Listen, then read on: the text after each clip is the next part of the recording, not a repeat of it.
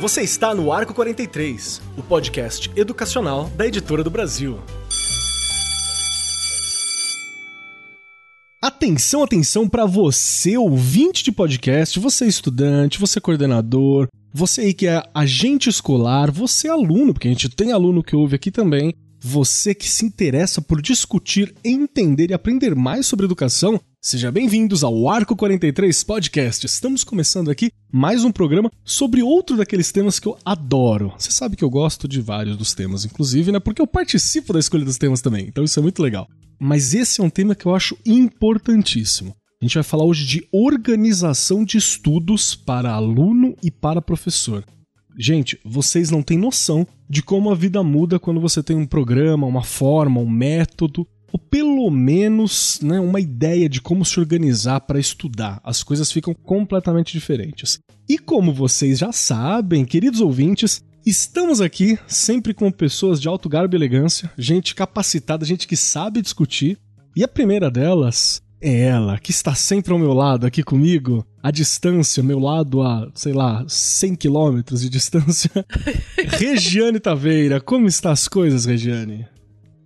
Olá, muito bom a gente novamente aqui. E é o que você falou, né? Um assunto que nós já até discutimos em alguns episódios, não é? Porque essa organização, né? Primeiro, pensando aí no tema que você sabe que eu não me aguento e eu já adianto aqui quando eu tô falando um pouquinho, mas olhando para o tema de hoje, eu estudando, dando uma olhada naqueles cadernos que você já conhece, que eu tenho aqui de monte, e fiquei até feliz que, olha, não precisei nem buscar muita coisa. Você anda comentando que dá para escrever livro, acho que dá mesmo, viu, Keller? A gente pode aí pensar nisso nos estudos do Arco 43, porque hoje eu não precisei buscar nada fora, tá tudo aqui já. Olha isso. Então é bastante material, hein? Bastante material. Vocês ouvintes, cobrem a gente, fala assim, ó, eu quero o caderno de estudos da Regiane. Eu acho que dá, hein? Só os resumos dela sobre os vários assuntos, assim. Bem legal. E junto com você, porque eu vou anotando tudo junto com você. Ah, mas eu sou um aluno bagunçado. É nada. Vamos lá, pensando em, né, nessa questão hoje aí de como se organizar para estudar, aí me vieram algumas questões, algumas reflexões, né? A gente sempre precisa pensar um pouquinho em que estudante eu fui? Que estudante eu sou? Que estudante eu quero ser? Mesmo sendo um professor, uma professora, em qualquer profissão, a gente tem que sempre continuar estudando. E olhando nessa perspectiva, eu olho para o meu aluno e penso: que aluno, que estudante eu quero? que tipo de conteúdo eu ainda estou usando? Aí eu volto lá no meu Pedro Demo, que todo mundo sabe que eu gosto mesmo. Conteúdo morto? Né? Que tipo de aluno e aluna eu quero formar? Eu preciso fazer com que esse cara saiba pensar. Então eu preciso pensar ali nas questões do ensino e aprendizagem. O que eu quero deste aluno e desta aluna? Há muitas reflexões a serem feitas, elas estão aí na pauta. Formação inicial, formação continuada do professor. A demanda que a gente tem hoje não é a demanda de 20 anos atrás. Então, são muitas questões que a gente precisa pensar. Exato. E quem ensina esse aluno a ser um estudante? Quem ensina? A escola? A família? A gente tem a mania de dizer, ai, a família, a família. E a gente tem que olhar na perspectiva de uma escola que tem identidade, que sabe de onde está falando, que ela precisa ensinar e desenvolver algumas habilidades que são essenciais para a vida desse cara a vida inteira. Então, são muitas questões que a gente vai discutir aqui. Com certeza com a ajuda aí da nossa e do nosso convidado. Olha eu adiantando. Mas vamos lá, Keller. Já falei demais, né? Pra variar. Jamais que fala demais, você tá certinha. E eu acho importante a sua discussão, porque ela já começa numa coisa bem legal, que eu vou falar agora, mas é pra gente discutir na próxima.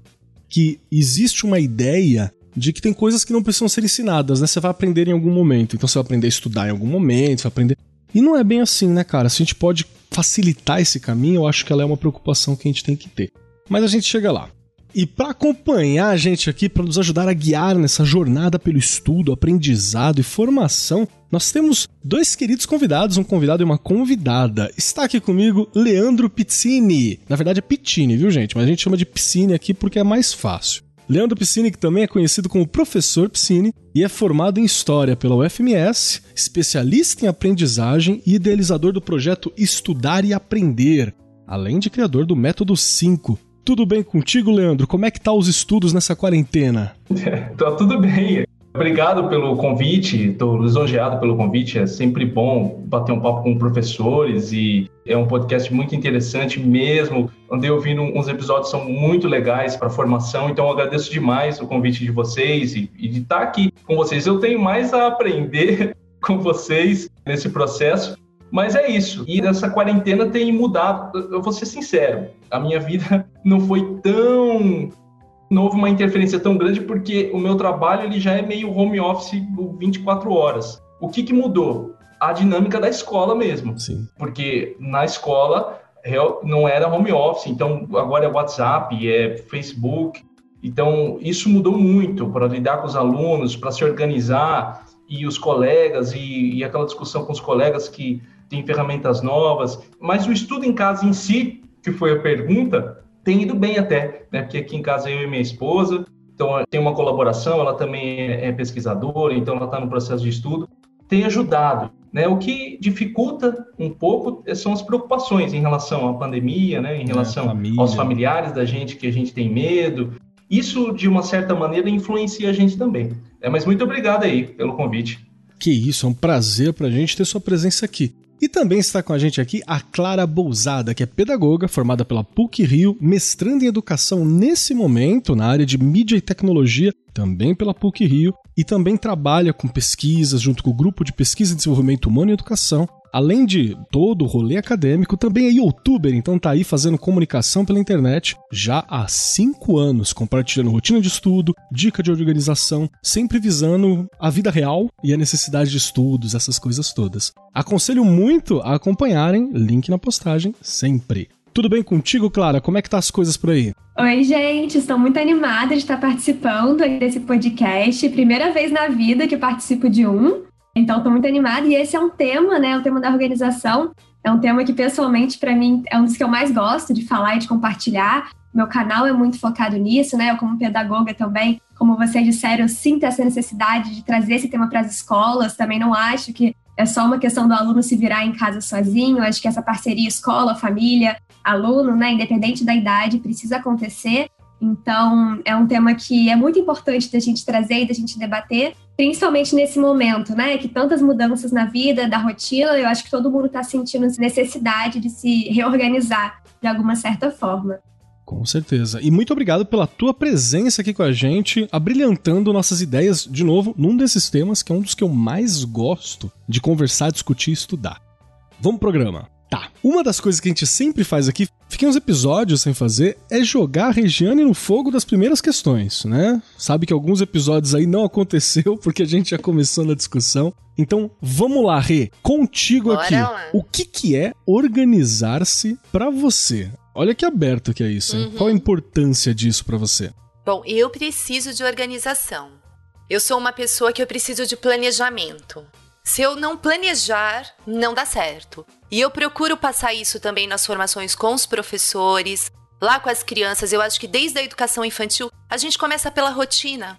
Horário disso, horário daquilo, horário daquilo outro. É dessa forma que você vai ali disciplinando, que não é uma palavra que eu gosto muito, não, sou bem sincera, porque parece que você tá colocando em caixinhas, né? E caixinhas não são legais. Mas você precisa ensinar o seu aluno a ter horário. Então, aquele horário para estudar, eu particularmente, se eu não fizer isso, se eu não tiver uma rotina de horário, eu não tenho disciplina. Eu já me conheço, né? Eu me perco muito. Eu sou uma pessoa ligada no 220. É muito ruim quando a pessoa é desse jeito, porque ela se liga aqui, ali, aqui. Imagina a criança. Eu tô falando aqui de uma pessoa que já passou pelas graduações aí da vida, mestrado, as pós, e eu me perco. E aí eu fico pensando numa criança, e neste momento, a gente falando deste momento aí de aulas mediadas por tecnologia, o quanto que a criança não se perde, gente. Se você não chamar atenção toda hora, se não tiver uma organização, olha, agora é hora de você sentar aqui, estudar.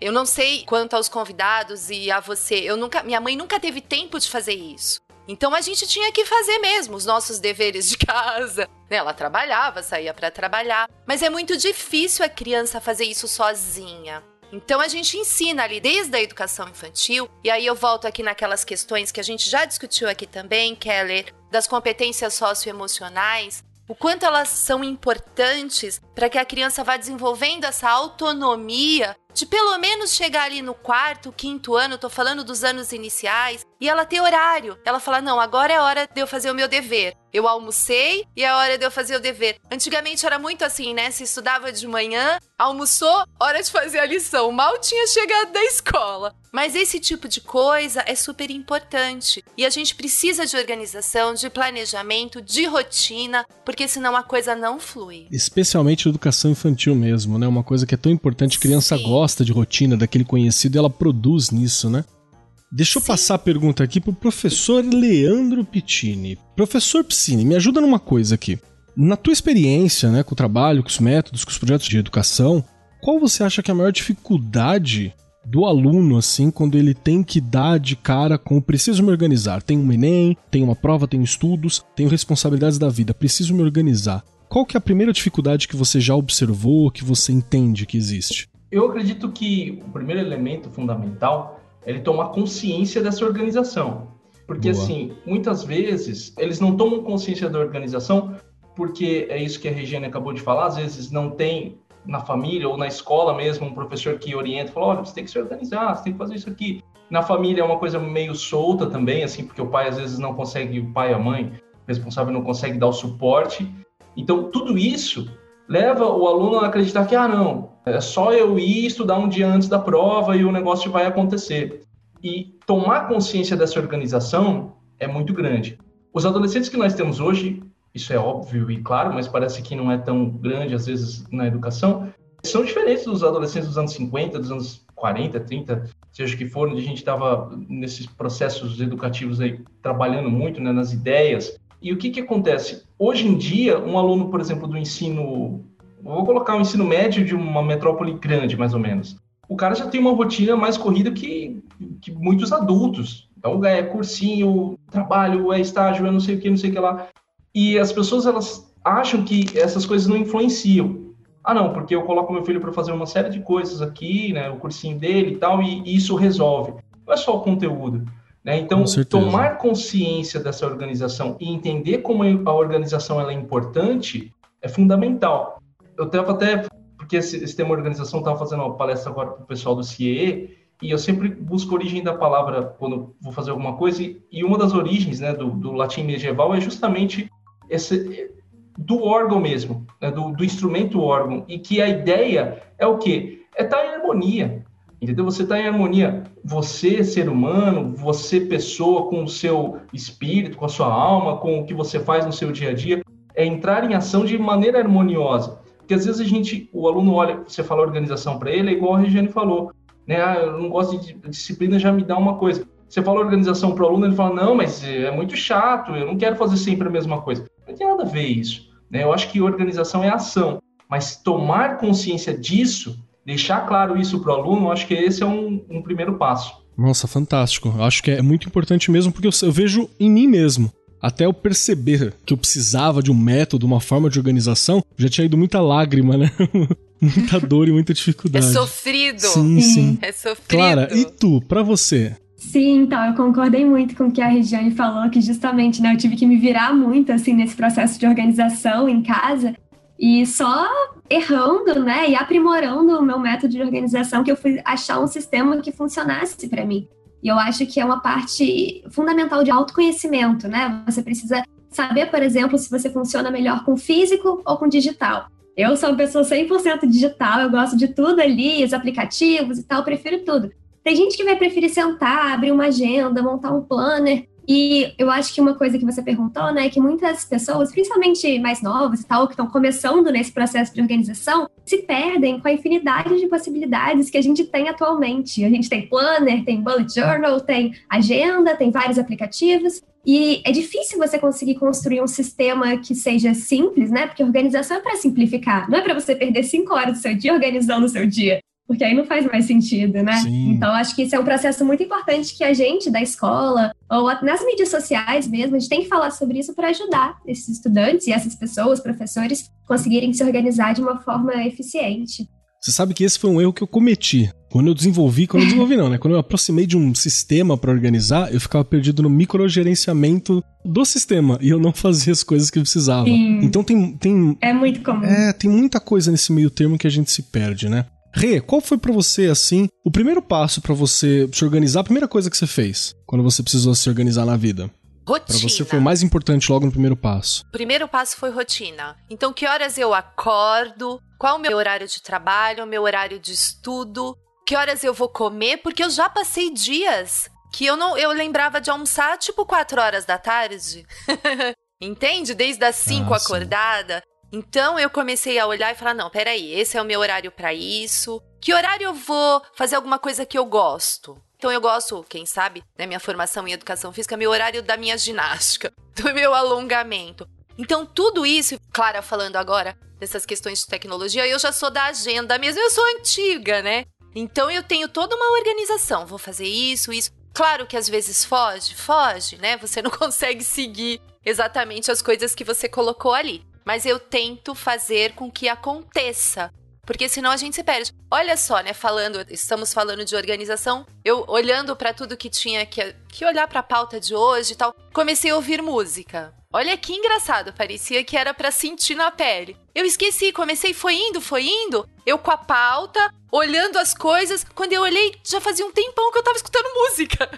Eu falei, opa, peraí. Pensa nessa questão do adolescente, da criança, Gente, não é fácil, é muito difícil. Mas eu acho que uma rotina é a primeira coisa. Você tem uma rotina, aí, claro, falando de crianças aí, né, anos finais, ensino médio. Aí ela organiza, faz um planejamento, as famílias que podem ajudar, quem não pode, é o professor que tem que ter, né? É fundamental que o professor ajude nisso. Olha, que horas você acorda? Eu, a gente faz isso com as crianças pequenas, né? Que horas você acorda? A tal hora. Você escuta aqueles que falam assim, 15 minutos antes de vir pra escola. Eu falo, como é que dá tempo de chegar? Chegar atrasado todo dia? Então, essas coisas você vai inserindo ali. Mas você também precisa conhecer seu aluno, um a um. Por que, que você chegou atrasado? Quantas vezes eu escutei assim? Porque eu primeiro fui deixar meu irmão lá na creche. Entendeu? Então a gente tem algumas realidades, Keller, que é fundamental que o professor colabore, uhum. porque se eu tô dizendo nós adultos já temos uma dificuldade enorme, imagine uma criança. Perfeito. Leandro, e para ti, qual foi assim o primeiro passo para você se organizar, que é essencial para ti? Para mim, eu tive cobrança dos, dos meus pais, né, dos meus avós em cima disso. Não são militares, né, a gente sabe que existe essa questão militar, quando você é filho de militar, a gente fazia piada da escola com isso, mas a minha avó tem uma característica, então assim, horário, acorda tantas horas, porque você vai tomar café, você vai acordar. Se você tem que chegar na escola sete horas, você tem que estar lá seis horas, tipo uma hora antes. Então, isso meio que fez parte da minha vida. Minha mãe me cobrando também fez parte da minha vida. Mas como adulto, você meio que perde isso. E agora sim, como adulto, eu procurei em literatura. E aí fui ver esses métodos de produtividade, GTD, não sei o que, não sei o que lá. E aí eu fui encontrando um sistema que funcionasse para mim. Igual a Clara colocou ali, se encontrar o seu sistema, entendeu? Você se conhecer, encontrar um sistema que funciona para você, a forma que funciona para você. Hoje, não posso dizer que não tem uma rotina explícita como um calendário ou um cronograma, porque meio que se interioriza isso com o meio. Né? Eu tenho um, um problema de enxaqueca, que por incrível que pareça, se você sai fora da rotina, a sua cabeça meio que explode. Então, assim, eu tenho que comer no mesmo horário, explode exagerado, né? Mas eu tenho que comer no mesmo horário, dormir no mesmo horário, porque se eu saio muito fora, eu paro, eu tenho que ficar lá num quarto escuro, fechado, e tomar remédio. Então, assim, fui obrigado pelo meu próprio organismo a ter uma rotina, que é igual a Regiane falou, só que ela não usando uma ferramenta em si, que eu já usei, né? Nossa, que bacana. Teve uma cobrança interna mesmo, né? Biológica ali, para poder se organizar, né? É. E, você, Clara, como é que foi, assim, o primeiro passo para ti, para começar a se organizar? É, para mim também, como eu falei, foi uma coisa que foi vindo meio natural, assim. Eu acho que só lá pro ensino médio que eu comecei a tentar procurar, né, pesquisar conteúdo sobre isso para construir mais ou menos um sistema de organização.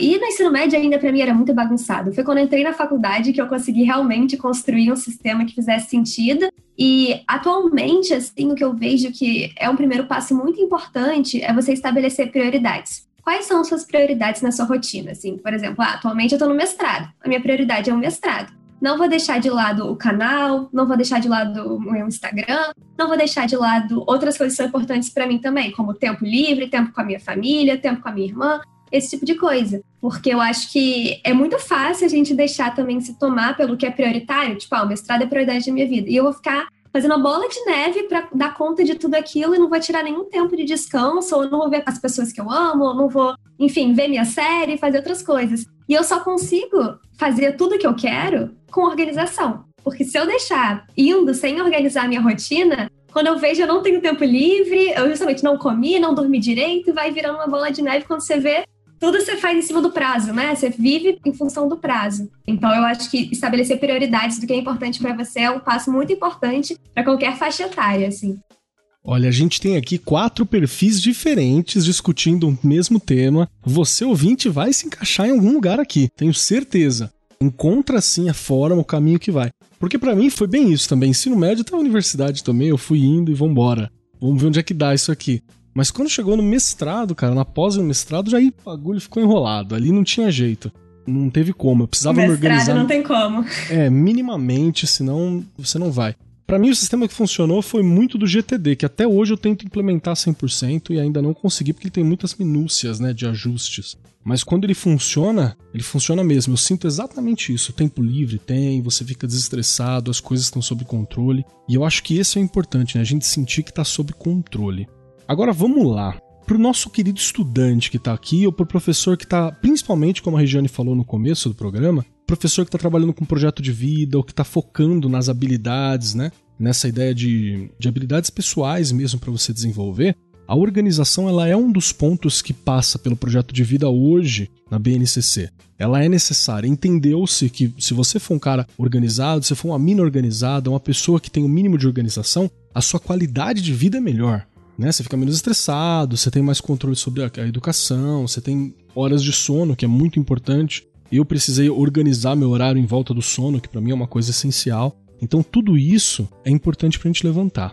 E aí eu pergunto para você, Rê, para você, você que tem uma experiência aí de muitos anos na educação, você que tem experiência de mãe, você que tem experiência de vida, Nossa. como é você acompanhar aí esses teus pequenos em torno de você para organizar com estudo, escola, trabalho, universidade. Você acha que é um desafio fácil para o estudante fazer tudo isso? Gente, é muito difícil. Muito difícil. Pensa bem, né? A gente falando de escola, vamos para a escola como gestor de escola, você olhando. E tem isso ainda, gestor de escola é muita coisa, meu Deus. então, em primeira mão aqui, deixei a gestão da escola, né? Em primeira mão. Tô saindo da gestão da escola, já saí, né, na verdade. Break news. Mas vamos lá. Muitos anos nessa área, fiquei seis anos nessa última escola. Passei o mestrado lá, meu estudo de mestrado foi lá. Eu sou obrigada a dizer que na minha época de mestrado, né, que eu fiz ali 2015, 16 até 17, eu só estudava, gente. Eu admiro a Clara dizer, eu consigo tirar horário para isso, para aquilo. Não consegui, tá? Não sei se a demanda do trabalho, então eu tinha final de semana para o mestrado, eu tinha que estudar muito. Na semana, gestora, né, na coordenação da escola, como você disse, mãe, e a minha filha estava ali no ensino médio. Gente, você precisa de uma organização, assim, da Mulher Maravilha.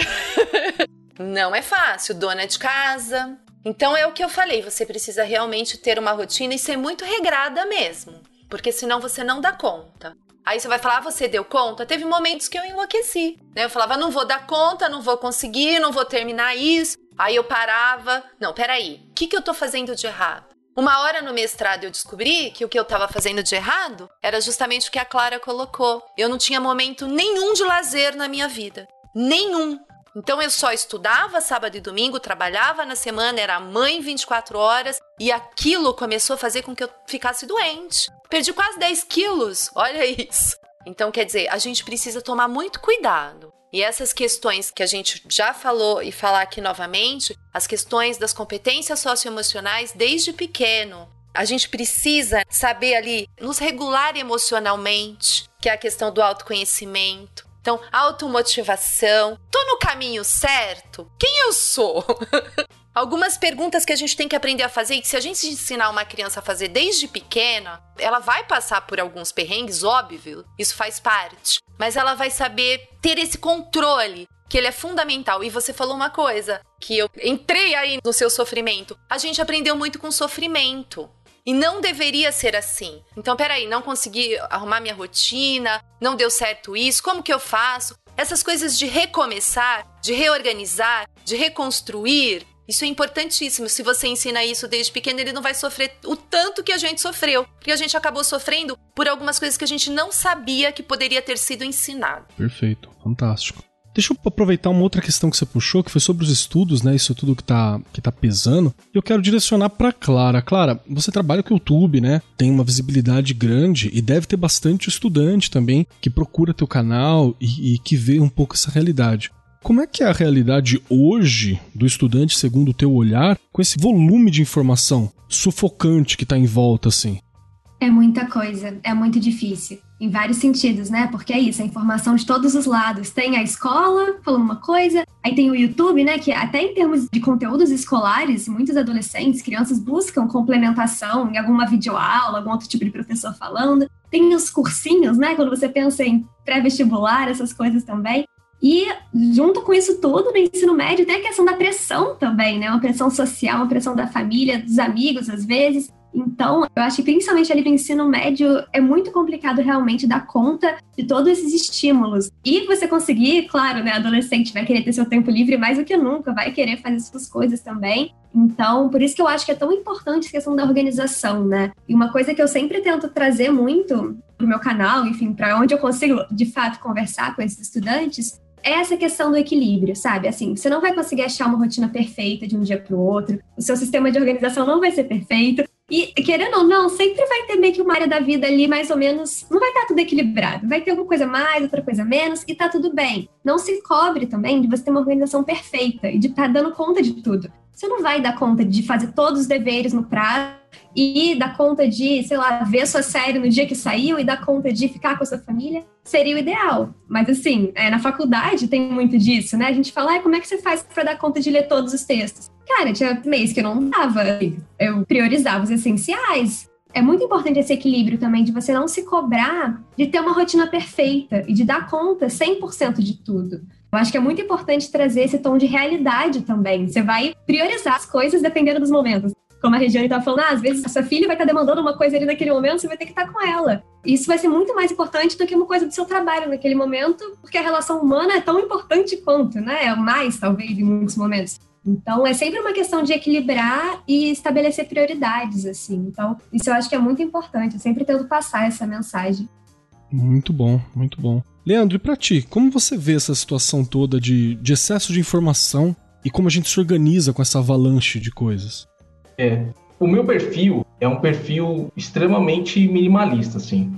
Primeiro eu vou falar um pouco de mim para poder jogar um, a ideia geral, né? Por Mas favor. assim, eu sou do tipo que eu não tenho as redes sociais no meu celular, eu não acompanho série para não acompanhar a série. Então assim, ah, eu não começo porque eu não tenho tempo, eu não quero e assim, eu já não tenho mais algumas mídias digitais, mesmo que tenha que estar presente em algumas, eu, eu tenho uma briga constante com o Instagram, e assim, uma questão comercial, você tem que estar dentro do Instagram e é uma briga horrível que você tem com isso, mas esse é o meu perfil. E eu não sou do tipo que eu, eu tava escutando a Clara falar aqui, e é bem isso mesmo, sabe? Eu acho que eu não sou do tipo quando vou fazer conteúdo falar, não, joguem fora o Instagram, ele não presta. Cara, eu não sou desse tipo, sabe? Ou mídia digital, ou seja o que for, ou, ou Netflix. Não, cara, você tem que fazer o que você quer fazer. Só que Sim. estabelecer prioridade, igual a Clara falou, é muito importante.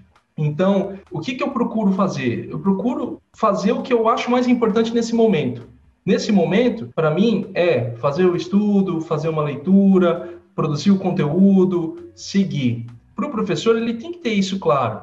O grande problema, né, quando a gente fala em professor e aluno, é que às vezes a gente vê a nossa profissão, o aluno vê a educação, o ir para a escola como uma coisa extremamente pesarosa. E é normal, tá? Eu não estou também falando que tem que ser uma alegria. Vou, pô, que alegria, estou indo para a escola. Não existe isso ainda, infelizmente. Mas a grande questão é, por ver dessa maneira pesarosa, eu procuro fugir de alguma forma. procuro fugir de responsabilidade, procuro fugir da tarefa, procuro fugir de corrigir 50 mil cadernos que eu tenho que corrigir dos alunos lá que estão no ensino remoto. Né, que essa semana eu trouxe um negócio enorme assim de caderno para poder olhar. Então, assim, eu querer fugir disso, o que, que eu vou procurar? Vou procurar alternativas para procrastinar. Que aí entra o elemento fundamental em termos de organização, que é procrastinação quando você foge.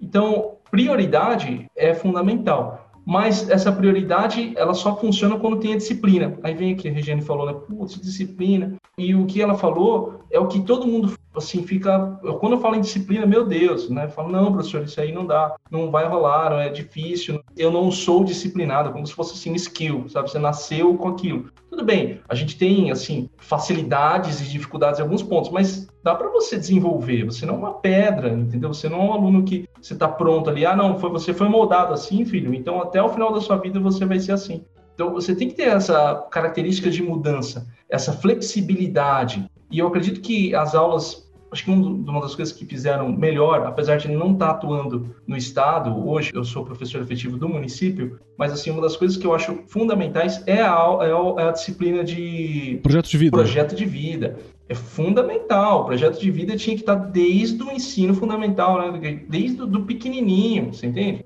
E aí o que, que acontece? Como é, um, é uma disciplina muito recente, às vezes os alunos, ah, não, putz, projeto de vida, né? Não, é só vou ganhar uma nota fácil. Cara, para mim é fundamental isso aí.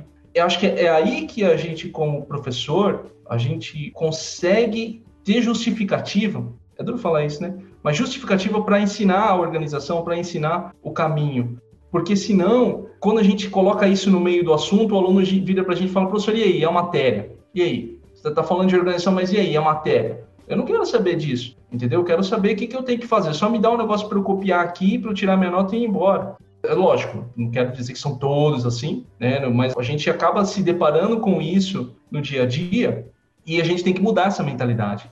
E essa disciplina vem justamente para ajudar isso. Desculpa, não sei se eu divaguei um pouco aqui, mas. Não, não, não. eu achei maravilhoso. Achei maravilhoso. E eu vi que no olhinho da Rê aqui que ela estava se identificando com algumas coisas também. Você estava se identificando com o que, Rê, no começo? Que você, a parte da presença em rede social também, que eu vi que você deu uma olhada e falou a é verdade. Da questão do quê? Da rede é, social? Eu, eu, me identifiquei, por exemplo, falar de mim, assim, eu me identifiquei muito com essa Existem problemas que o mundo moderno nos deu. Um deles é a síndrome do fear of missing out, uhum. né? Que é o medo de tô, tô perdendo alguma coisa. E você superou isso, né, cara? Você conseguiu lidar com esse problema. O Leandro apresentou aqui que é, você não tá perdendo nada, a gente sente que tá perdendo, não tô perdendo nada, é. o mundo vai continuar, tá tudo certo, você desliga a internet que tá tudo bem. Mas a gente necessidade, né? E ele falou de série, eu também não assisto a minha filha é um barato. Mãe, você viu? Não vi, não vi. Mas, mãe, eu não gosto. Porque, assim, é verdade. Não é não, é, não gosto. É, é tão engraçado porque realmente vai faltar tempo para você terminar de ver. Talvez o tempo que eu fique ali me dedicando a assistir aquilo, eu podia estar me dedicando a uma outra coisa. E quem me conhece sabe que eu gosto muito do que eu faço e eu acabo então é uma coisa que não cabe. Então um filme, ok, um filme começa e tem fim naquele dia que eu comecei a assistir. Pronto. Que nem novela. Não assisto novela faz um século. Novela nada mais é que uma série, gente. É uma série. Só que é um nome antigo. É isso mesmo, Sim. é isso mesmo. Eu vou. Cadê a Clara? Clara, defende série aí pra defende nós, Defende série, isso. Não, eu amo. Não, mas assim, eu tenho consciência. E sabe o que, que eu faço? É claro, é, muito tem a ver com o que o Leandro tava falando. Que nem sempre a gente vai estar tá motivado super porque a gente ama aquele conteúdo e a gente quer estudar, a gente quer ir pra escola, quer escrever uma página do mestrado, que seja. E, cara, me motiva com série. Tipo assim, eu só vou assistir meu episódio hoje, Barganha. 10 horas, se eu acabar o que Ah, você fazer, faz barganha, entendeu? é teu prêmio. Eu faço. É, Não é o ideal, né? O ideal é você ter motivação naquilo que você tá fazendo. Claro, você gostar, você querer, mas tem dia que você não vai ter motivação, você vai ter disciplina, né? Você não vai ter motivação, você vai ter que ter disciplina. E aí eu faço isso. Ah, se eu terminar de escrever hoje uma página, eu vou ter tempo para ver minha série. Se eu não terminar, eu não vou ter tempo, porque eu vou ter que fazer, né? Cumprir os prazos. Então eu vou jogando assim com essas coisas, né? Isso daí serve para qualquer coisa que vocês quiserem na vida. Que não é o ideal, mas que a gente sabe que vida real é diferente. Nem sempre tem recompensa, né? Vida real nem sempre tem recompensa. Tem coisa não. que você tem que fazer e você tem que fazer e acabou.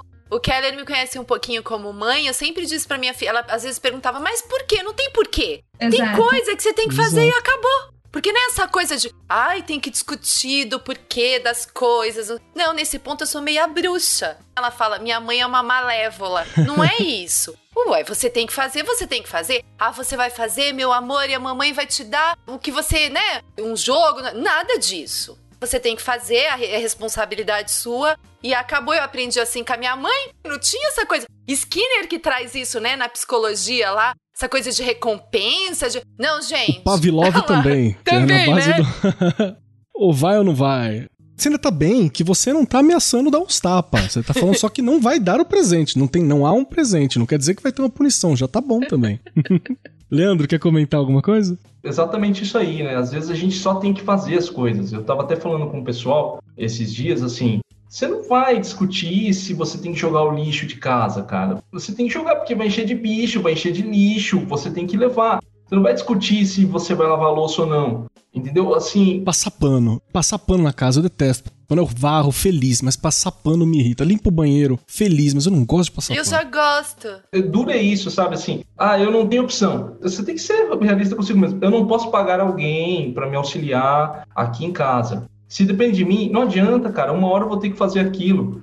Uma hora eu vou ter que me dedicar àquilo. Então, aprender a lidar com essas pequenas rotinas é o que dói para as pessoas, porque a gente sempre tem recursos para fugir e para encontrar uma coisa que vai ser mais legal Sim. e mais divertida. E vivemos numa sociedade, inclusive, que ela tudo é moldado em cima dessa fuga, né? Uhum. A base que constrói, por exemplo, o aplicativo do celular é para que você não saia dele. Qualquer aplicativo. Esse é o conceito básico dele, você manter ali. Então a gente tá lutando contra uma força moldada Pronto. pra gente, né? Pra manter preso. Ia comentar alguma coisa, Clara? Acho que eu te cortei. Não, eu só ia falar aqui justamente, né? Que eu acho que a gente, pessoalmente, a gente tenta fazer essas coisas, tem coisas que a gente aceita que não vai ter um porquê, não vai ter uma razão, uma recompensa. Mas acho que enquanto escola, assim, enquanto professores, também é muito importante, sempre que a gente puder, a gente explicar o sentido das coisas para os alunos, né? A gente Sim. não pode contar que eles vão, por si próprios, entenderem por que, que eles estão aprendendo. Claro que tem alguns conteúdos que vão ser difíceis de aproximar da realidade, que você, infelizmente, talvez você aprenda para o vestibular e ponto, acabou. Assim, né? A gente sabe que a realidade é um pouco essa. Mas sempre quando a gente conseguir, né, enquanto professores, independente da faixa etária, conseguir dar sentido para aquilo, é um tipo de motivação muito mais válido, né, do que por causa da nota, por causa do vestibular. Se ele vê sentido para ele pessoalmente naquele conteúdo, eu acho que é uma coisa muito importante também a gente, enquanto escola, né, enquanto professores, tentar fazer isso também. Esse é um dos principais nortes, inclusive aproveitando o ataque de oportunidade aqui. Vocês, queridos ouvintes, dá uma visitada nos nossos pequenos episódios ali, nossos X da questão, falando sobre técnicas de ensino. A gente tem um falando sobre projetos, ensino baseado em projetos e outras formas que são métodos para você incentivar os alunos nesse trabalho, nesse desenvolvimento. Antes de passar para a próxima questão, tem uma coisa que eu preciso confessar aqui. Eu fiz a doideira de começar a assistir Star Trek, Deep Space Nine. São sete temporadas, cara. Aquilo tá dragando um pedaço da minha vida. Eu preciso confessar abertamente. Eu preciso confessar. Mas tá acabando, tá acabando. Já tô na sétima, cheguei. Acho que, Keller, só complementando o que você falou, que é bem interessante de olhar os outros episódios. Teve um episódio que nós falamos da leitura e ela envolvida ali com as competências socioemocionais, que a gente falou um pouquinho a gente está falando aqui de estudante, dele aprender a compreender, né? A Clara falou agora dessas questões dele entender algumas coisas, por que, que ele está ali. Eu brinco e falo que a língua portuguesa tem coisa que você não entende, que você tem que engolir e acabou, né? A gente tem uma gramática dificílima e que não tem jeito, você tem que ir, pronto e acabou. Mas uma coisa bem interessante que eu vou retomar aqui, só para deixar aí para os nossos professores, para as nossas professoras, né? Leitura é um conteúdo. E se você ensina esse cara a ler bem, a compreender os procedimentos de leitura, então eu leio para quê? Tem a parte da leitura inspecional, a leitura tópica, de revisão, item a item. Eu leio para estudar, leio por prazer. Se você ensina esse estudante a saber ler, olha que coisa que parece que é básica e ela não é, porque é um conteúdo e tem várias coisas a serem desenvolvidas nesse conteúdo. Se eu ensino ele a ler, com certeza na hora que ele está estudando, ele sabe buscar, ele sabe localizar. E essas coisas são habilidades que a escola precisa desenvolver.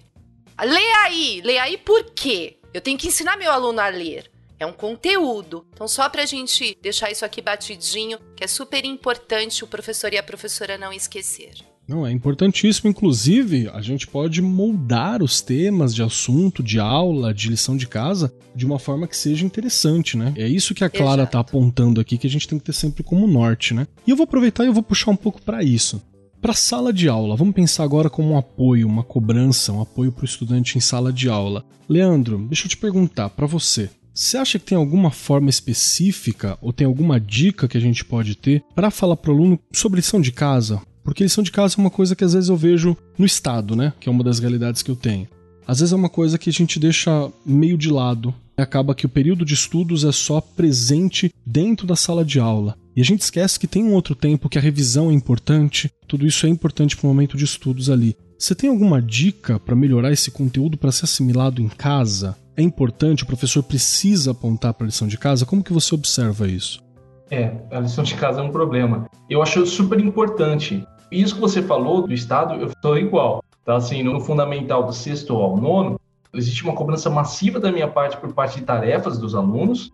No ensino médio, eu não sei porquê, eu nunca cobrei muito no Estado. Eu sempre achei que, mudando minha visão um pouco agora, sempre achei que talvez os alunos deviam ter já uma autonomia e, na verdade, a realidade não é essa, né? Pela pouca experiência. Às vezes estão trabalhando, a gente fica com dó também. Já Exatamente. aconteceu de eu olhar em sala noturna, eu falei, cara, estão trampando. Exatamente. Aí você pega leve. E não, não é bem esse o norte que a gente verdade. tem que ter, né? Não, porque eu, eu acredito que a tarefa, ela é o passo para o aluno começar a compreender a importância do estudo em casa. Porque a gente, às vezes, ah, não, estuda na escola, resolvi meu problema. Não, cara, o estudo na escola é uma parte do processo. É, você tem que aprender a estudar em casa. E a tarefa, ela vem como uma obrigação, assim, porque o aluno tem que entregar a tarefa, dependendo da metodologia do professor, mas ela surge como essa obrigação para que o aluno possa tomar consciência da importância daquilo. Aí vem isso que vocês falaram agora há pouco, né? Eu, mostrar o porquê que ele tem que fazer a tarefa. A tarefa tem que ter sentido também. E aí vai entrar numa série de outros fatores na educação, que é o seguinte: eu, como professor, tenho que pensar no meu conteúdo e eu tenho que pensar na tarefa que eu vou passar para o meu aluno para que ele cumpra esse conteúdo. E como que eu vou avaliar essa tarefa depois, porque eu não posso só pegar meu carimbinho e colocar lá com a data automática, porque o aluno vai falar, pô, você só para ganhar um carimbo? Então eu faço qualquer coisa aqui. Então, são vários pontos que a gente tem que pensar na hora que vai passar a tarefa, porque senão realmente perde o sentido. E sempre vai cair na questão do tempo sempre vai cair na questão do tempo do professor e do aluno. Mas indo bem direto ao ponto com uma realidade difícil a gente falar de uma realidade padrão se tratando de Brasil, mas assim, indo direto ao ponto do que, que, que é legal para trazer para o aluno? Um sentido para a tarefa. E que a tarefa instigue ele a fazer uma coisa mais ou menos do que ele goste. Então, assim, eu teve um, uma sala de aula que eu tinha, assim, um grande número de alunos que gostavam muito de desenho, de produzir os infográficos, mapas mentais. Eles gostaram de descobrir negócio de mapa mental. Eles ah, professor, aquele negócio do mapa mental lá que eu coloco um negocinho no meio, faço essas coisinhas, eu gostei daquilo. Eles gostavam de fazer. Então, eu passava tarefas para que eles lessem um determinado conteúdo e produzissem um mapa mental. E eles gostavam daquilo que eles olhavam um do outro. Ah, meu mapa ficou diferente do seu, o meu era não sei o quê e tal. Então, assim, procurar isso é um primeiro ponto. É óbvio, eu não vou mentir, eu tinha uma cobrança em cima da tarefa em questão de nota, para que haja uma recompensa do aluno ali, para que ele possa trazer a tarefa, isso também era um incentivo a mais por causa da tarefa. E eu tinha também uma conversa com os pais, né, quando não havia muita tarefa. Desculpa, eu sou super tradicional, e sim, em questão de uhum. escola, eu sou nesse sentido, assim, o aluno não fez tarefa, eu sempre conversava com o pai, pô, por que, que ele não está fazendo tarefa? Porque às vezes o pai pode falar, pô, professor, ó, fica sozinho, eu trabalho. Aí começa a entender um pouco da realidade. Porque existem escolas e escolas. Tem escolas que você não sabe o que está se passando na vida do aluno. Teve uma escola que eu tive o prazer de trabalhar, que a gente tinha uma reunião que falava de todos. Olha, fulano de tal, o pai está passando por uma dificuldade, por isso ele está tendo isso, isso isso fulano X está passando Perfeito, por Perfeito, fica claro, né? Exato, porque aí eu consigo, como professor, pô, né, cara, vou ter que dar uma maneirada aqui numa coisa, numa outra, mas jogando no puro era o que eu fazia, é o que eu faço até hoje na questão da tarefa, não online hoje, né, mas no presencial é o que eu procuro fazer para estimular o aluno e ele começar a perceber da importância da tarefa. E sempre falando, olha, você faz a tarefa porque a tarefa é uma forma de você estudar em casa, porque você vai poder pegar o material, você não vai deixar aquilo jogado, trazendo o sentido para que eles não façam no dia anterior. E às vezes eu até brincava com eles, falando, mas isso aqui você fez hoje. Não, não, não fiz não, professor, eu tô falando sério, fiz em tal, tal dia, assim, para que não fique achando que é só para cumprir. É muito difícil isso, né? Essa pergunta é difícil, hein, hein Keller? Essa foi difícil. Eu tô aqui para dificultar, essa é a parada. Esse é mas seu eu, papel. Eu, é, mas eu gostei muito da colocação. Quer comentar, Clara? Não, sim, eu concordei bastante também, porque eu acho que é isso, né? Independente de ser uma visão mais tradicional ou mais construtivista, ou enfim, outro tipo de visão, eu acho que os pontos importantes são esses, né? Você tentar conhecer ao máximo a realidade do aluno. Então é isso, tem criança, adolescente não vai ter um cantinho em casa quieto para estudar, que vai estar compartilhando ali um ambiente com mais cinco pessoas que não vai conseguir sentar e ter aquela qualidade no estudo ou que não vai ter a possibilidade de pedir ajuda, né, para os pais, para os responsáveis, ou vai ter outras coisas quando chega ensino médio, então tem trabalho, tem que cuidar de irmão mais novo às vezes, enfim. Então, quanto mais você conhecer essa realidade, né, mesmo que, claro, como professor você precise passar as tarefas, você queira passar, isso que o Leandro falou de tentar ao máximo conhecer, eu acho que é muito importante, assim como a parte de contextualizar ao máximo e dar sentido para aquilo, né? Então, essa questão, ah, minha turma gosta muito de desenho, gosta muito disso eu vou trazer um mapa mental, então fazer do seu jeito, né? Enfim, uma coisa que eles gostem. Acho que sempre a qualidade em cima da quantidade também, né? Não é para passar a tarefa por Perfeito. passar, simplesmente por ter uma disciplina de ter que fazer tarefa todo dia. Tem que ser uma coisa que tenha um pouco mais de sentido do que isso, né? Talvez. Então, acho que independente de ser tradicional ou não, essas duas coisas chaves são muito importantes. Perfeito. E também a gente está sempre falando aqui no Ar 43 algumas questões. Uma delas é que às vezes tem essa coisa pesada, falando assim, ai ah, não, que o tradicional, né, pesada em cima, e não. Por exemplo, fundamental, fundamental 2, né, de quinto ano, sexto ano até nono ano, precisa escrever. Eles precisam escrever, tem uma questão motora que tem que ter escrita. Eles precisam ter escrita. Como você vai fazer essa escrita é outra questão, mas precisa ter. Ensino médio precisa fazer atividade, não dá só para mim ficar falando e conversando. Eu não posso esperar que só na conversa, sem ter uma atividade depois para ser feita, eles vão conseguir assimilar aquele conhecimento todo no primeiro momento. Então, eu mesmo, as minhas explicações, duas aulas seguidas, uma aula é explicação, brincando, conversando, tentando deixar o mais fácil possível, mas depois a atividade para me entregar no papel bonito, escrito, tudo ali, com resumo, pode ser das ideias, algumas perguntas é sobre a fala, outras perguntas é sobre o texto, porque tem que ter interpretação. Sim. Essas coisas que a gente chama às vezes de tradicional, tem esse nome e estão aí faz tempo porque tem sua funcionalidade, né? A gente não pode esquecer desse ponto também, realmente é uma coisa muito importante. Agora eu quero ir para uma outra coisa, assim, e eu vou aproveitar, Clara, que a gente já estava puxando um papo contigo aqui. Me ajuda no seguinte: que dica que você teria para dar para um professor, para o estudante aprender?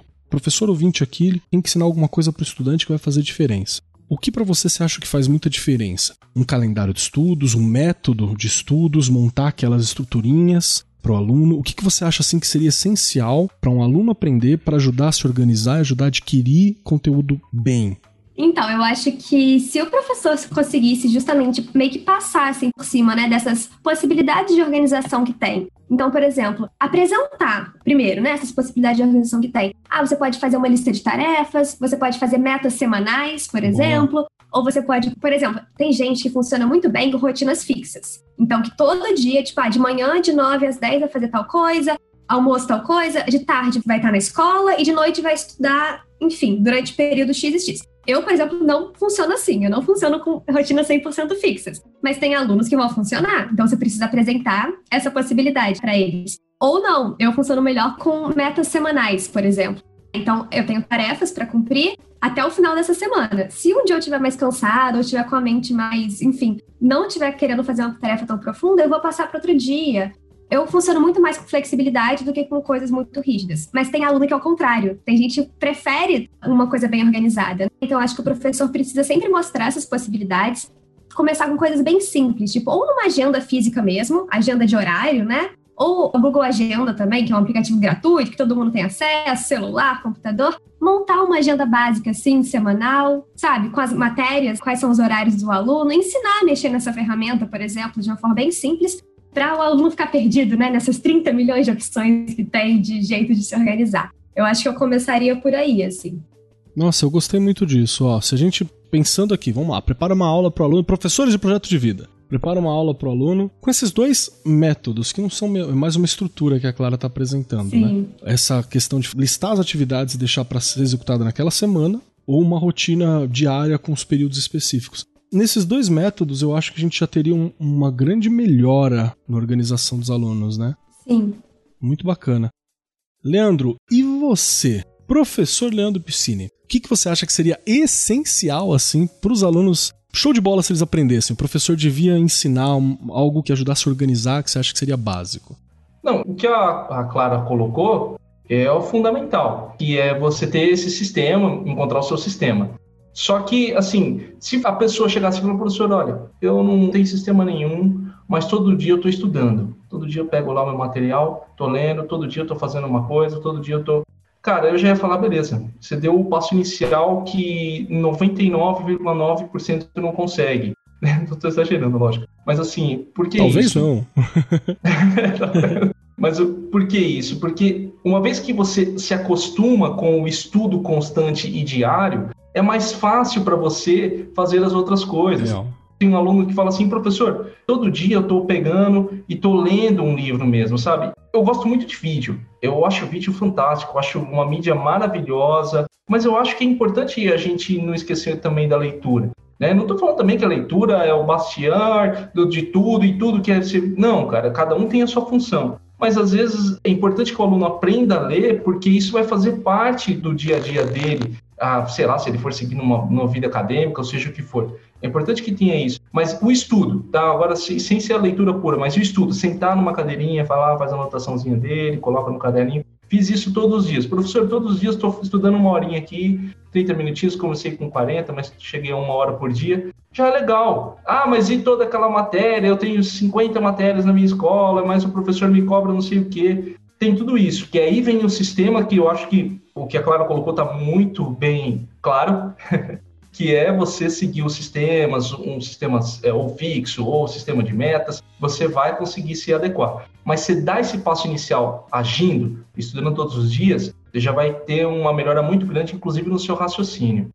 Perfeito. Rê, e para você, o que, que, você acha assim que seria essencial? O que, que você ensinaria você acha que seria muito importante? Se a gente for pensar nos pequenos, Keller, nos pequenos, o fundamental é lá na educação infantil, né? A gente tem que olhar para a rotina diária dessa criança mesmo. Sim. E a gente tenta ajudar ali os pais, que é muito difícil.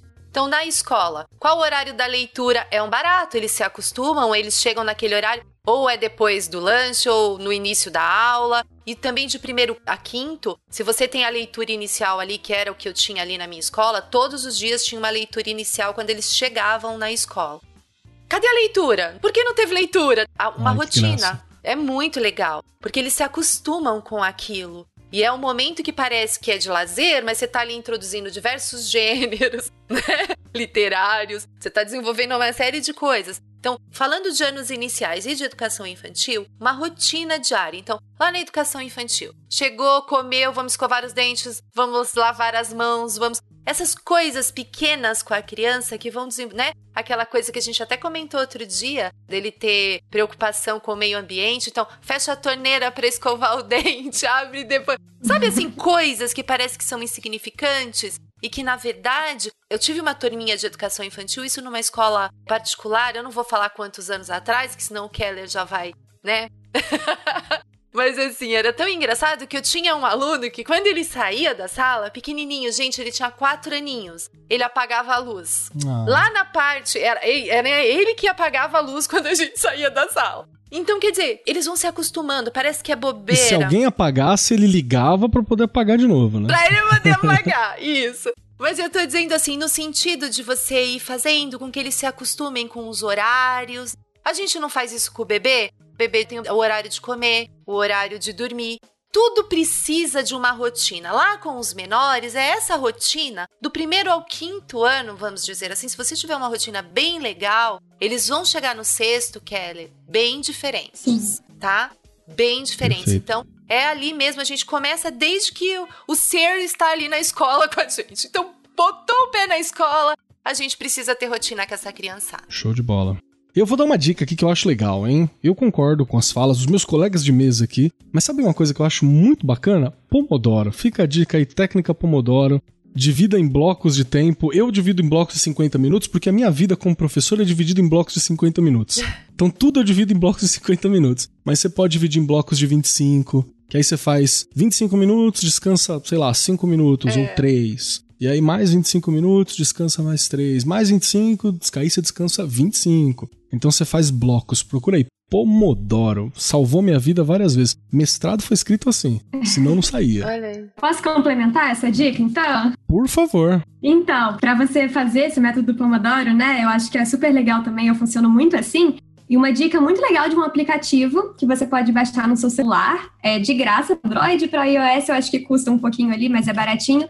É o Forest, Boa. que é um aplicativo que você consegue determinar um tempo de concentração e de estudo. E o mais legal de tudo é que ele bloqueia a sua atividade no celular. Então é basicamente assim: você coloca 50 minutos. Durante aqueles 50 minutos, você vai estar crescendo uma arvorezinha ali. É uma coisa bem ilustrativa mesmo, né? Então é, funciona muito bem com adolescente, criança e tal. Durante aqueles 50 minutos, se você acessar o Facebook, o Instagram, você vai matar a sua árvore. Então você vai perder. É uma floresta, né? Que você vai construir no final. Então é uma Ai, coisa super legal. lúdica, que eu uso, porque funciona mas para criança e para adolescente também é bem legal e dá para aplicar o método Pomodoro de uma forma mais ilustrativa, assim. Gostei. E quem quiser, dá pra você achar também o, o tomatinho, um timerzinho de tomate, que é legal. Faz barulho, atrapalha os outros. Você tem mais gente na casa, fica bravo, porque ele, ele pia depois, fica... então, Aham. tem, tem suas utilidades Porque também. ele é daquele sonzinho que quase não irrita, né? Que é aquele alarme, aquela. Nossa, terrível. É, Delícia. é, é aquele de despertador da manhã, né? Aquele que você, com o tempo, você vai criando ódio. Eu queria direcionar uma, uma última rodada aqui para professor. A gente está falando até agora para o professor, a organização no geral, né? Foi a nossa discussão primeira. Depois a gente falou para o professor, mais focado no aluno. E agora para a formação de professor, que é a área que a Regiane time to shine, assim. A Regiane, ela sempre brilha quando ela fala de formação, porque é uma coisa que a vida inteira dela foi muito importante, né, Rê? E aí eu tenho uma pergunta para você. E a autoformação do professor? Porque a gente tem a formação na escola, a gente tem os estudos e o tempo para o professor se formar, fazer ali teu ATPC pessoal. Você acha que isso é importante? Importantíssimo, Keller. A gente precisa. Eu venho fazendo uma discussão há algum tempo que nós, professores, eu me coloco nessa posição. A gente tem uma coisa de sempre falar para o aluno produzir tal coisa, faça um texto, faça. E a gente não produz. A gente acaba copiando texto, pegando textos. E eu acho que é uma discussão que eu quero daqui para frente começar a fazer do professor produzir textos, textos de autoria, porque ele vai sentir dificuldades que o aluno sente muito mais porque ele nem passou pela graduação ainda. E aí se você olha como formadora, né, como formador de professores, a gente precisa fazer com que nossos professores e professoras escrevam. A gente fala muito de leitura e esquece da escrita. A gente tem que parar de copiar texto e produzir texto. Claro que nem tudo, né? Aí volto no Pedro Demo. Não existe nenhum texto que já não tenha sido tirado de algum lugar, né? Não existe uma coisa, nossa, isso aqui nunca ninguém fez. Não, alguém já fez em algum momento, alguma palavra está em algum lugar, mas na verdade você aprender a escrever. Isso é tão importante, você passar por essas dificuldades ali que o aluno, a aluna vão passar. Então, falando de formação, a gente olhar para esse lado, porque aí você vai fazer com que seu aluno tenha uma aprendizagem de autoria, que é diferente do que a gente vem fazendo na escola. E eu, é o que eu tô dizendo, eu me coloco nisso. Há muitas pessoas inovando, não tenho dúvidas, ainda mais neste momento. Mas o professor, ele precisa de um momento. Se posso dar uma dica, que é essa. Comece a escrever uma frase, uma coisa. A gente vê, né, nas mídias sociais aí, o pessoal copia. Tudo a gente copia de algum lugar. Põe lá entre aspas. Não, escreve uma frase, vai começando de uma frase só, sua. Essa frase é minha. Acho que os professores e as professoras, e é o que eu tô falando, eu também, a gente precisa começar a escrever. Por isso, Keller, a gente teve muita dificuldade no mestrado. É. E é verdade, porque a gente não escreve. Mesmo sendo professor, a gente acaba não escrevendo, a gente acaba copiando coisas. Na formação do professor, tá faltando isso. E é importantíssimo que ele reserve um tempo. Se lá no ATPC dele não tem, se na graduação não teve, né, que é a formação inicial, ele comece a escrever. Além de ler, óbvio, mas a escrever. Perfeito. Você sabe que eu fiz uma formação para os professores da diretoria de ensino do estado de Suzano, região de Suzano, aqui onde eu moro, onde eu falei de podcast com eles. E uma das coisas que eu defendi no podcast foi justamente façam seus materiais, assim, escrevam seus materiais, construam Ah. seus materiais, para que a sua voz também seja ouvida. Ah, e não é para usar o livro didático, não é para usar, não é para usar sim. E não é todas as aulas que você precisa criar o seu material. Mas tem aquele tema que você gosta, ah, eu adoro Revolução Francesa. Faça o seu material ali da Revolução Francesa, refletindo aquilo que é a tua guia. mas é importante para você ter a experiência, né? Desse estudo, dessa formação. Perfeito. Leandro, o que, que você acha dessa ideia do professor formar trabalho, construir um trabalho? Isso é um processo de estudo também. Você acha importante? Eu acho importante, muito importante. Uma vez participei de um grupo de pesquisa e o pessoal falou muito exatamente isso que a Regiane estava falando, né, do professor pesquisador, tinha um termo a respeito disso, do professor ir pesquisar e produzir o seu material, produzir, ele teria que ter esse tempo. Só que a gente acaba entrando nesse ponto. Eu não sei, teve uma escola que eu vi, eu não sei se era escola militar aqui da, da minha região aqui, mas assim, eu achei fantástico. Ele falou: não, você tem 40 horas, dedicação exclusiva, mas é 20 em sala 20 de planejamento. Eu falei, pô, mas 20 de planejamento legal, dá para você produzir um negócio bacana, você entende? Tudo bem, você tinha que ficar lá no, no ambiente, você não, acho que não teria o PL em casa, mas assim, pô, você tem tempo onde eu sou remunerado, porque isso deve ser assim, porque já que eu estou trabalhando também, eu preciso disso. Então, eu posso fazer com tranquilidade. Eu posso sentar agora aqui, porque produzir exige que eu tenha foco, exige que eu tenha uma mente tranquila. Perfeito. Vou dar um, exemplo para vocês. Às vezes eu estou aqui, falo, beleza, vou produzir um material, né, um, um, artigo, um vídeo, alguma coisa, mas eu só faço isso quando as coisas estão fu funcionando. Não, tá tranquilo, eu estou resolvendo as minhas coisas de casa aqui, estou pagando minhas contas, está entrando uns alunos novos, eu estou fazendo tudo isso aqui. Beleza, agora eu vou ficar tranquilo, vou fazer o meu material. Eu não consigo parar para falar, pô, vou escrever um artigo no meu site se eu estou sabendo que o negócio não está indo. Você entende? É difícil isso para mim pelo meu perfil. E eu imagino às vezes para o professor que tá tudo tão fácil, pô. Se eu coloco lá no slide share aula de história, tá lá para mim, entendeu? Tá lá o negócio lá que eu só uso na minha, na, na minha sala de aula. Hoje em dia, você pode, por exemplo, sei lá, pegar na internet alguém que faça o seu material. Então, o professor está procurando essas coisas que são ruins do ponto de vista de ensino, mas muitas vezes porque está difícil na questão tempo, remuneração e toda aquela coisa que se a gente for entrar vai ficar um buraco sem fim.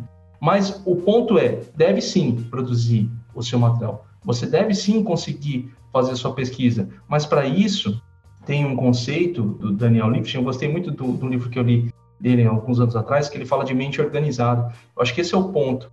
Quando você consegue ter uma rotina legal na sua casa, você está tendo um, um, sistema bacana, quando você não, não é tão influenciado pela ansiedade, pelo estresse, que muitas vezes bloqueia a sua atenção e a sua memória, você consegue fazer um trabalho intelectual. Que nós, professores, somos trabalhadores intelectuais, a gente produz em cima do intelecto, da mente. Não tem como a gente chegar hoje e falar, não, é o seguinte, hoje eu vou dobrar aqui conhecimento. Não é uma coisa manual, uhum. tá no imaterial. E para a gente conseguir fazer isso, precisa de estar em um estado de fluxo, né, de estar em um estado de concentração, o que é muito difícil. Eu até admiro quando vejo, por exemplo, o Regina falando, não, pô, tô, tava lá em casa, tenho filho e estou fazendo o mestrado e estou fazendo uma coisa. Ou mesmo outros alunos, não estou falando só da, da Regina, mas às vezes, por exemplo, no caso do Marcos ou da, da Clara, às vezes estava com Pô, tô lá fazendo meu mestrado, dá um exemplo. Tô fazendo meu mestrado, ó, seguinte, a sua mãe tá doente. Tô sendo drástico aqui, mas é o que pode acontecer, uma doença horrível, você fala, cara, e agora? Eu tô numa reta final, tô escrevendo o meu projeto, minha mãe tá doente e acabei de receber uma ligação aqui da minha esposa que ela quer terminar comigo. Parece uma coisa de novela mexicana, mas é o que acontece na vida. E você conseguir dar conta disso tudo, que só vem através de um hábito, de um sistema, é muito importante. Por isso que começa a fazer as coisas enquanto você está. Ah, começa agora. Começa a desenvolver um hábito a partir de agora, porque isso se torna mais fácil depois. É pior você tentar parar uma bola de neve quando ela já tem, sei lá, 50 mil metros de altura. Fácil você parar no começo. Então, desenvolve o hábito, começa agora, começa a fazer esse trabalho intelectual, de produzir seu material, de fazer as suas aulas, de produzir os seus slides da sua forma. O aluno vai chegar lá e falar, pô, professor, eu não enxergo o que você colocou nesse slide. Aprendi alguma coisa, eu aprendi que eu tenho que usar fonte Tudo diferente, ter um contraste no negócio ali. É. Então, esse é um ponto. Desculpa, eu fico divagando às vezes, mas foi no. Não, cara, tá muito bom. Imagina, imagina, muito bom. Eu gostei bastante disso e eu também acrescento uma outra coisa, que você não precisa fazer seu material e essa sua aula exatamente sobre algo que você vai dar aula. Pronto. Sei lá, eu gosto de plantações hidropônicas de bambu. Faça sua aula sobre plantações hidropônicas de bambu que você nunca vai dar, mas é uma forma de você fixar, Ter de autoria, você estudar aquele tema né? que você também acha legal. É isso mesmo. É, e você tá exercitando o estudo, né? Clara, o que, que você acha dessas doideiras que a gente tá falando aqui? Faz sentido para você, Clara?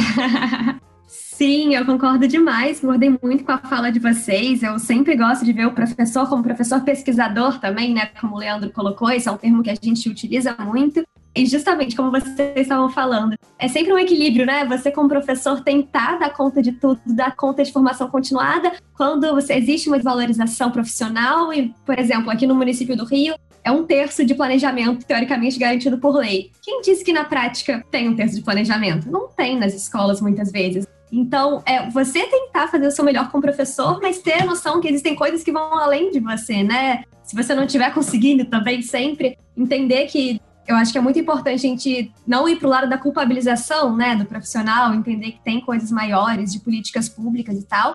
Mas eu também concordo demais que a articulação teoria e prática é o que falta, assim, em muitos sentidos. Eu que estou no mestrado, por exemplo, estou muito dentro da academia, eu vejo que a academia se fecha na teoria, tem professores que estão dando aula há 20 anos e nunca pisaram numa sala de aula, e dão aula para pedagogos, futuros pedagogos, e tem professores que se afastam da teoria e acabam ficando no looping de prática, sem retomar os textos, sem escrever, sem ler, sem revisar as teorias mais atuais. Então, quanto mais a gente, como professor, conseguir articular teoria e prática o tempo inteiro, ser um professor pesquisador, eu acho que enriquece tanto para a gente, né, quanto pessoa, quanto professor, para os nossos alunos também, né, que é o que a gente mais quer que eles têm uma formação super rica, né? Então eu concordo demais que é essencial.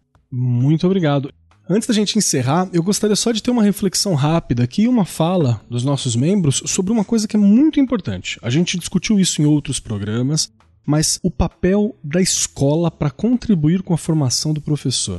A Clara já anunciou um ponto importante, que é a questão por lei que você deveria ter um tempo específico para estudos. O Leandro também apontou isso, dizendo que deveria ter um tempo específico, pago inclusive, porque é para estudos. Trabalho intelectual é isso. E trabalho intelectual, vamos lembrar que não é só eu dormir que eu tô novo. Você tem toda uma estafa mental que ela se acumula também se não tiver cuidado. Acho que é importante pra gente falar, especialmente para os nossos colegas que estão ouvindo a gente aqui, que são de escola particular, o que, que, vocês acham sobre a necessidade de apoio da instituição, como que ela pode contribuir para isso? Ah, mas eu sou de pública, eu não posso contribuir. Construir um ambiente melhor ajuda bastante também um ambiente que a cobrança seja diferente, que as coisas sejam muito claras e anunciadas também ajuda.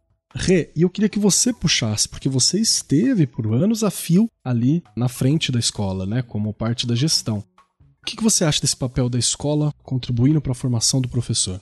Eu sou uma pessoa que tenho até medo, né, de falar, porque eu sou super a favor e é possível, né? Eu já falei isso aqui. A formação em serviço, ela é possível. Formação, né, gente? Vamos falar de formação, não é informação. Nós temos na rede estadual de São Paulo o ATPC. O ATPC é possível que você consiga fazer um trabalho com seus professores. E vamos falar básico, tá? Pelo menos dos projetos da secretaria, eles aprenderem a trabalhar com esses projetos, para você ter um resultado melhor de IDESP, que a gente sabe que isso é um ponto aí da nossa secretaria. E é possível. Só que você precisa o quê? O que eu fiz? Você falou, eu que tive à frente, até segunda agora eu tive à frente, ainda fiz o último ATPC. Último não, né? Nessa escola, o último ATPC. Mas enfim, eu fazia módulos de formação. Então eu começava uma formação, então, vai, língua portuguesa, fazia dois, três, quatro ATPCs relacionados a isso. Aí íamos para matemática, para ciências, para história, para dentro do que a minha secretaria está pedindo. Hoje a gente tem um currículo paulista e desde assim falando de primeiro a quinto ano, desde 2007 a gente tem o ler e escrever, depois em 2011 veio o EMAI, que são as atividades de matemática. Então, dentro disso, eu fui fazendo as formações com os professores e as professoras lá da escola.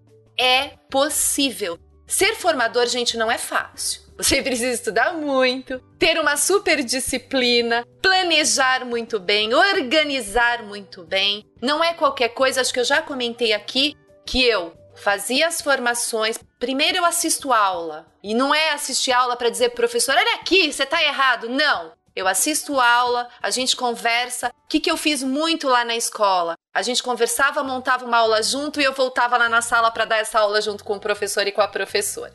Não é ensinando, é trabalhando junto. Porque tem gente que tem algumas dificuldades e você precisa ajudar. Depois eu voltava para o ATPC lá nas reuniões. Gente, olha, a experiência foi essa, essa, essa. O que, que a gente precisa melhorar com relação a isso? O que, que vocês acham?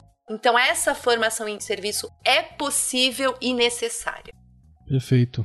Clara, o que, que você acha do papel da instituição escolar ali para a formação? Eu concordo 100% que é muito importante, né? Eu aqui estou falando num lugar diferente do da Regiane, meu lugar é da teoria e não da prática, né? Porque eu ainda não estou atuando nesse sentido na formação dentro de escolas. Fico muito feliz, inclusive, da Regiane afirmar com tanta certeza de que é possível, porque é isso que a gente quer ouvir. A gente quer que seja possível cada vez mais, inclusive. E eu concordo demais que eu acho que o ponto-chave para isso dar certo é essa questão do clima escolar e da cultura escolar, essa cultura de que os professores são valorizados pela coordenação, pelos formadores, são ouvidos e é uma construção junta, não é simplesmente ensinar, transferir conhecimento.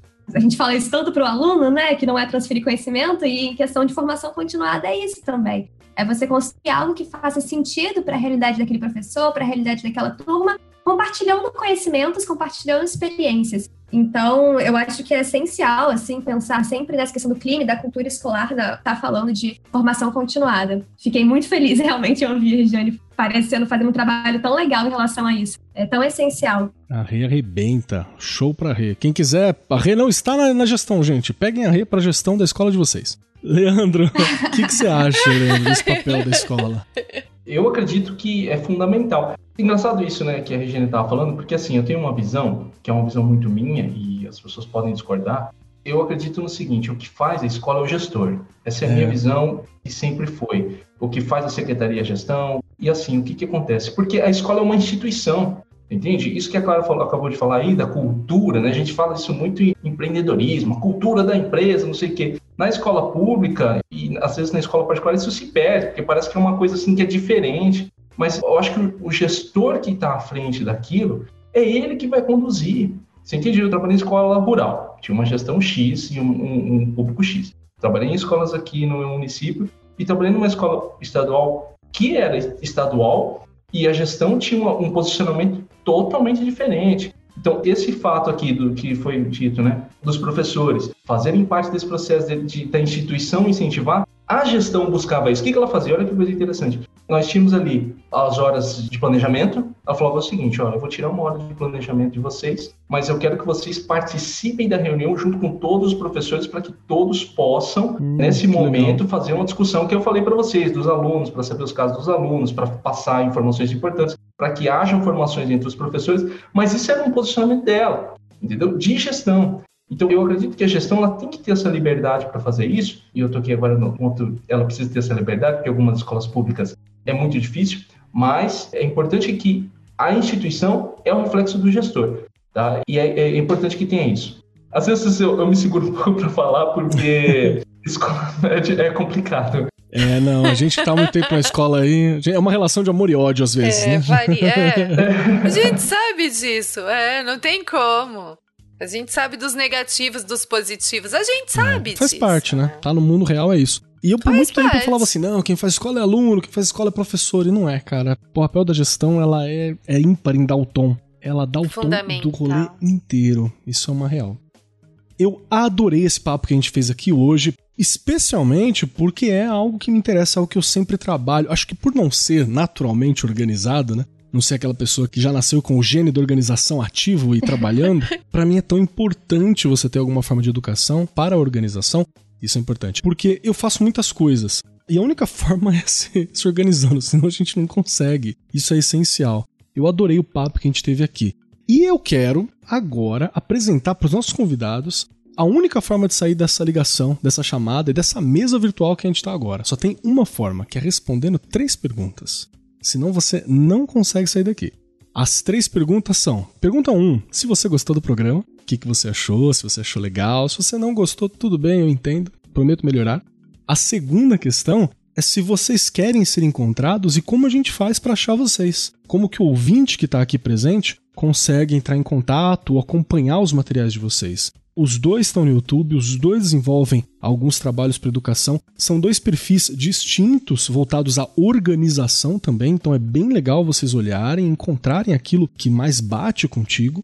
E a terceira pergunta não é bem uma pergunta, é que vocês deixem uma mensagem, uma palavra, um pensamento, pode ser de vocês, um conselho, uma indicação, algo para que continue ecoando na semana, no ouvido e na cabeça e nos corações dos nossos ouvintes que estão aqui presentes. Hoje vai ser fácil, hein? hoje eu vou começar com a Regiane Taveira. Regiane, as três questões para você, Regiane. Você sempre é liberado da segunda, né? Então, as questões para você. É, a gente tá aqui, né? Assim, nós estamos aqui.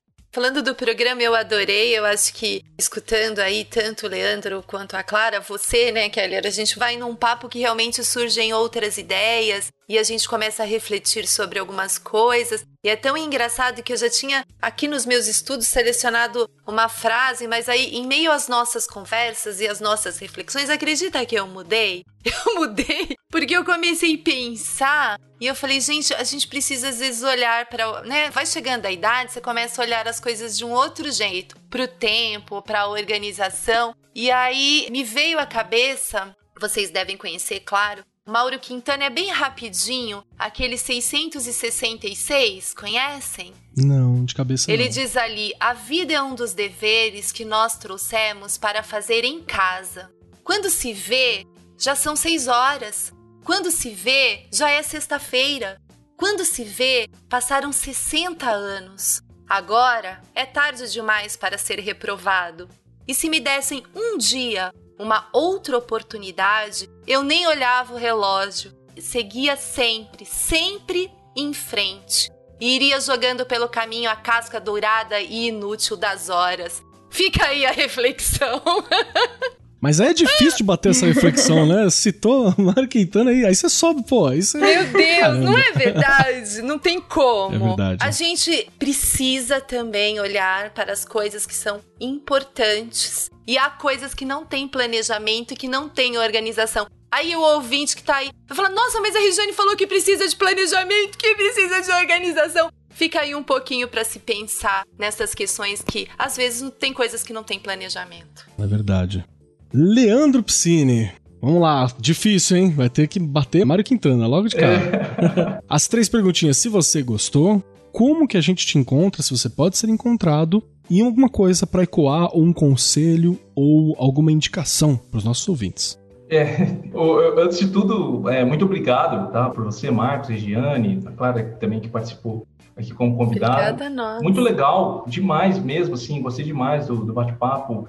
A estrutura de vocês é bem legal também, porque dá para a gente conduzir o um negócio e ter uma conversa bacana. Então, eu fiquei muito contente. O formato é muito legal. Sim, para quem escuta o podcast, é legal pra caramba, assim, do jeito que vocês estão fazendo e demais, assim. Só tenho a agradecer Obrigado, a vocês e o convite me sinto lisonjeado. Como eu disse, eu aprendi demais com vocês aqui, né? Eu sou Nossa, um aprendiz nessa aí. E para me encontrar, para me encontrar é só tem estudareaprender.com, que é o projeto, mas você joga professor Piscine ou Leandro Piscine no Google, você vai me encontrar no Instagram, que tem dica todo dia, no YouTube tem vídeo, artigo no, no, no site.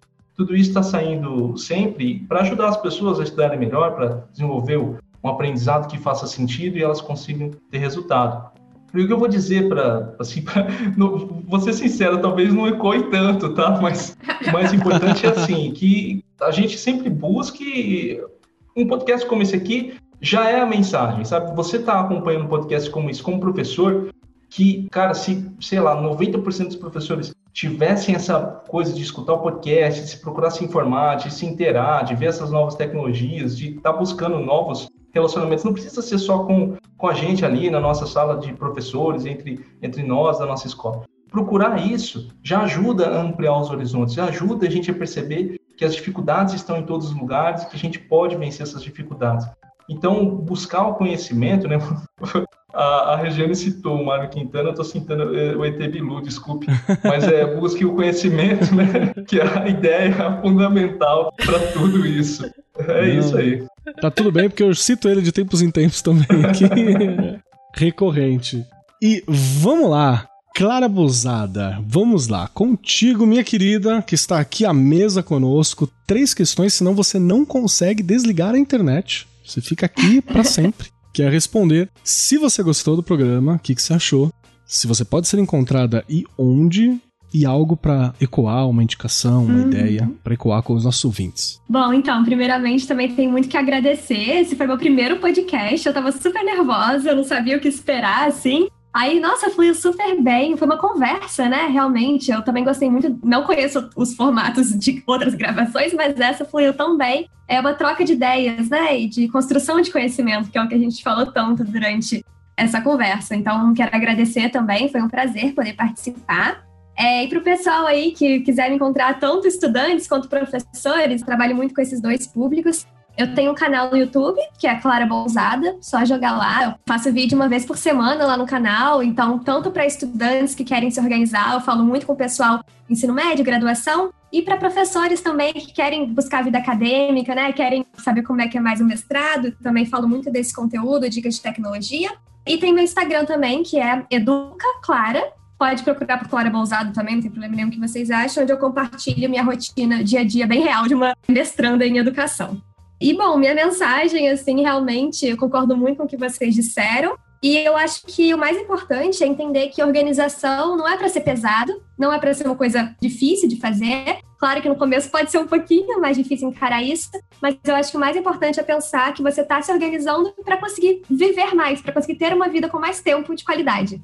É para você justamente conseguir fazer o que a Regiane falou, né, também, ter o tempo de você não fazer nada, né? De você ter um tempo, nossa, eu consegui tirar um dia livre, sem horário. Olha que maravilha. Talvez você só consiga isso se organizando, né? Maravilha. Então, enfim, eu acho que essa é a minha mensagem que eu queria passar. Perfeito, perfeito. Eu me lembrei de uma coisa aqui que eu acho que também é meu momento de terapia, que os ouvintes sabem, né? Eu tô sempre me usando como referência, sempre analisando algumas coisas. E eu tenho muito medo de não ter vivido a vida assim, saca? De ter passado esse tempo. Não porque eu quero viver a, a todo momento, não é isso. É que eu, eu só não gosto da ideia de encontrar o teto, sabe? Que eu vou encontrar em algum momento. E aí você citou o Quintana, eu me lembrei de um poema do Jorge Luiz Borges chamado Instantes. Eu acho que ali é a raiz do meu medo naquele poema, assim, que é ele falando que tá com 85 anos e tá morrendo. É um poema maravilhoso, fica de conselho aí pros nossos ouvintes dar uma olhadinha. E eu acho que é por isso que eu me organizo, porque eu quero chegar com 85 anos mais tranquilo do que o Borges. Essa é a minha é meu objetivo. Obrigado por isso, Clara, foi uma, uma coisa legal para se pensar.